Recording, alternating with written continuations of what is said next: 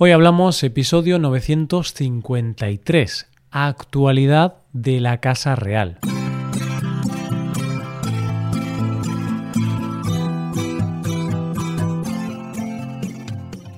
Bienvenido a Hoy Hablamos, el podcast para aprender español cada día. Ya lo sabes, publicamos nuestro podcast de lunes a viernes. Recuerda que puedes ver la transcripción de este episodio y ejercicios y explicaciones en nuestra web. Para ver ese contenido tienes que ser suscriptor premium. Hazte suscriptor premium en hoyhablamos.com. Hola, oyente, ¿qué tal? ¿Cómo estás? Llegamos al final de nuestro pequeño recorrido por la historia de la Casa Real Española. Y en este último episodio nos centramos en la actualidad de la Casa Real y en el papel, no siempre fácil, de nuestro actual rey, Felipe VI. Hoy hablamos de la actualidad de la Casa Real.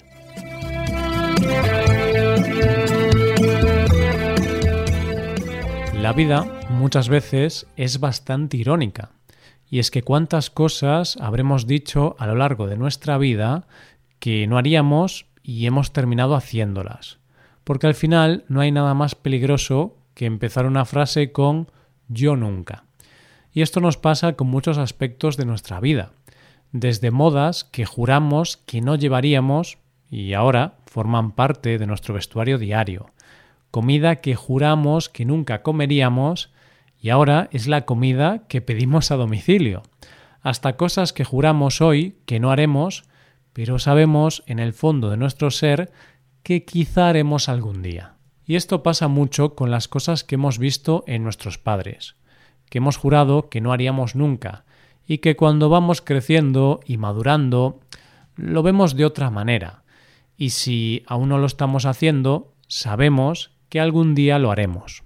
Vamos, que mm, lo que pasa es que en el fondo, por mucho que nos cueste admitirlo, las experiencias vitales de nuestros padres y las nuestras salvando todas las distancias de los tiempos que nos han tocado vivir a cada uno, son las mismas. Y de eso es precisamente de lo que vamos a hablar en el último episodio del tema del mes, cómo el actual rey Felipe VI, salvando todas las distancias de la historia y de los tiempos, le ha tocado vivir, en el fondo, una situación muy similar a la de su padre, Juan Carlos I, a la hora de asumir el cargo de rey, y por lo tanto de ser la imagen de la Casa Real. Cuando hablábamos del momento en que Juan Carlos I llegó a ser rey de España, en episodios anteriores, veíamos cómo llegó al cargo impuesto por el dictador Francisco Franco, en un momento complejo de la historia de nuestro país, y cómo en realidad nadie confiaba ni en él ni en la monarquía. Poco a poco tuvo que ganarse la confianza del pueblo y lo consiguió siendo clave en el paso hacia la democracia y sobre todo con su papel clave en aquel fatídico día que fue el 23F, día del intento del golpe de Estado en nuestro país. Pues bien, cuando Felipe VI llega al cargo en junio de 2014, después de la abdicación de su padre, la imagen de la Casa Real, por primera vez desde la llegada de su padre, está por los suelos. Es más, en 2011, momento en que se empezaron a saber los delitos de Iñaki Undargarín, marido de la infanta Cristina, la monarquía obtuvo un suspenso por parte de los españoles. Por primera vez, en la encuesta que hace el Centro de Investigaciones Sociológicas, CIS, la monarquía fue suspendida por los españoles. Es decir, Felipe VI, lejos de encontrarse con una institución bien valorada, se encuentra con lo que solemos llamar una patata caliente.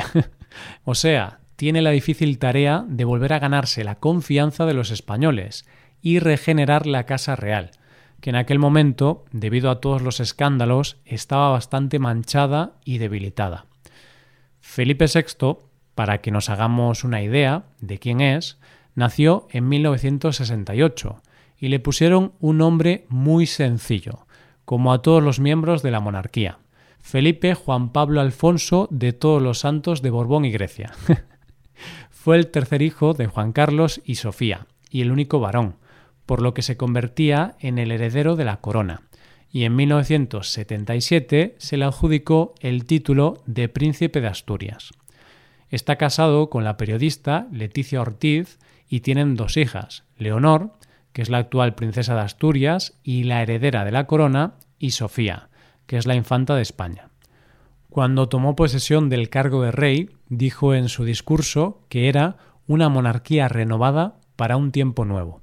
Y siendo consciente de la mala imagen de la Casa Real y en aras de la transparencia, tomó la decisión de rebajarse el sueldo, prohibió a los miembros de la familia real que trabajen para empresas y entidades privadas, prohibió que recibieran regalos y favores y algo muy importante, sometió las cuentas de la Casa Real a una auditoría externa y todas las cuentas se han publicado para que todos tengamos acceso a ellas.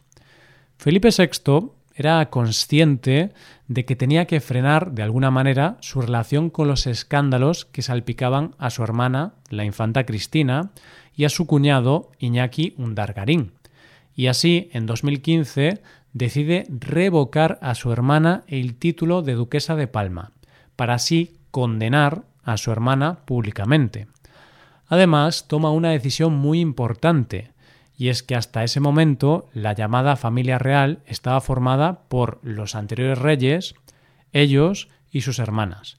Pero él decide que la familia real estaría formada por él mismo, su mujer, sus hijas y Juan Carlos y Sofía, sus padres.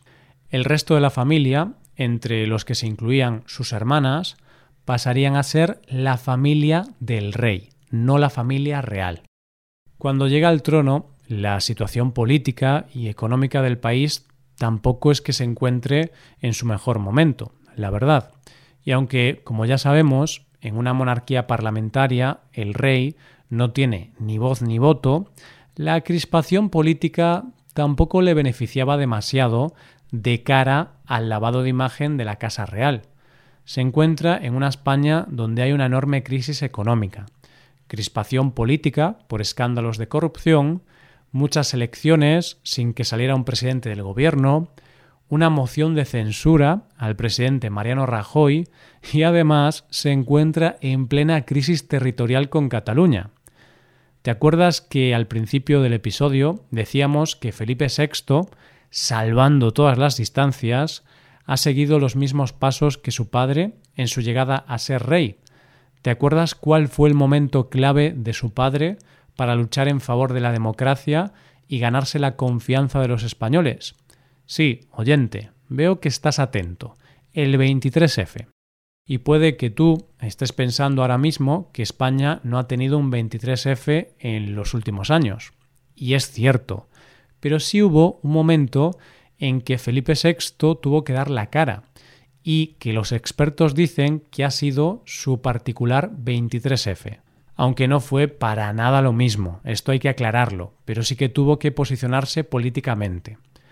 Como ya sabes, el rey solo se dirige a los españoles en el discurso televisado en Navidades.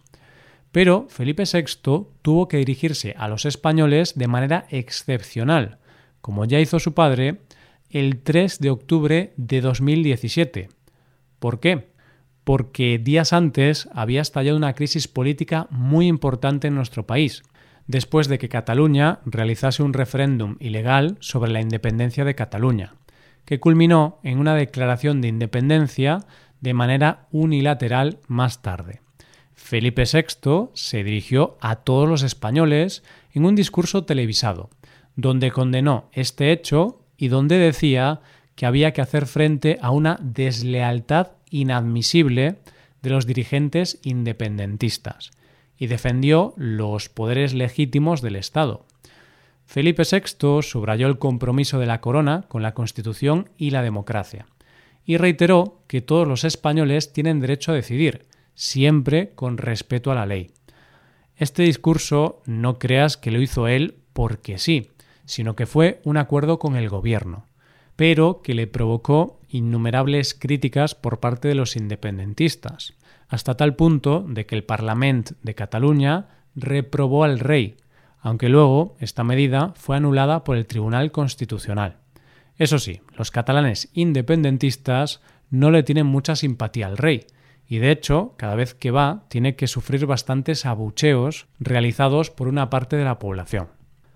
Pero al rey aún le quedaría otro momento excepcional en el que dirigirse al país, ya que el 18 de marzo de este mismo año se dirigió al país en referencia a la crisis del coronavirus, donde llamó a los ciudadanos a dar ejemplo de responsabilidad, sentido del deber, civismo y humanidad, entrega y esfuerzo y sobre todo de solidaridad, para hacer frente a una crisis nueva y distinta, sin precedentes, muy seria y grave, que pone en riesgo nuestra salud en cada rincón de España. Lo que pasa es que este discurso fue recibido en muchos puntos de España con una cacerolada, es decir, con protestas, no por lo que estaba diciendo, no, sino porque la Casa Real ya estaba inmersa en otra profunda crisis, al empezar a conocerse las supuestas irregularidades de su padre. Y de hecho, días antes, Felipe VI había anunciado que renunciaba a la herencia paterna por no saber cómo se había obtenido ese dinero, y le retiraba a su padre la asignación procedente del dinero público.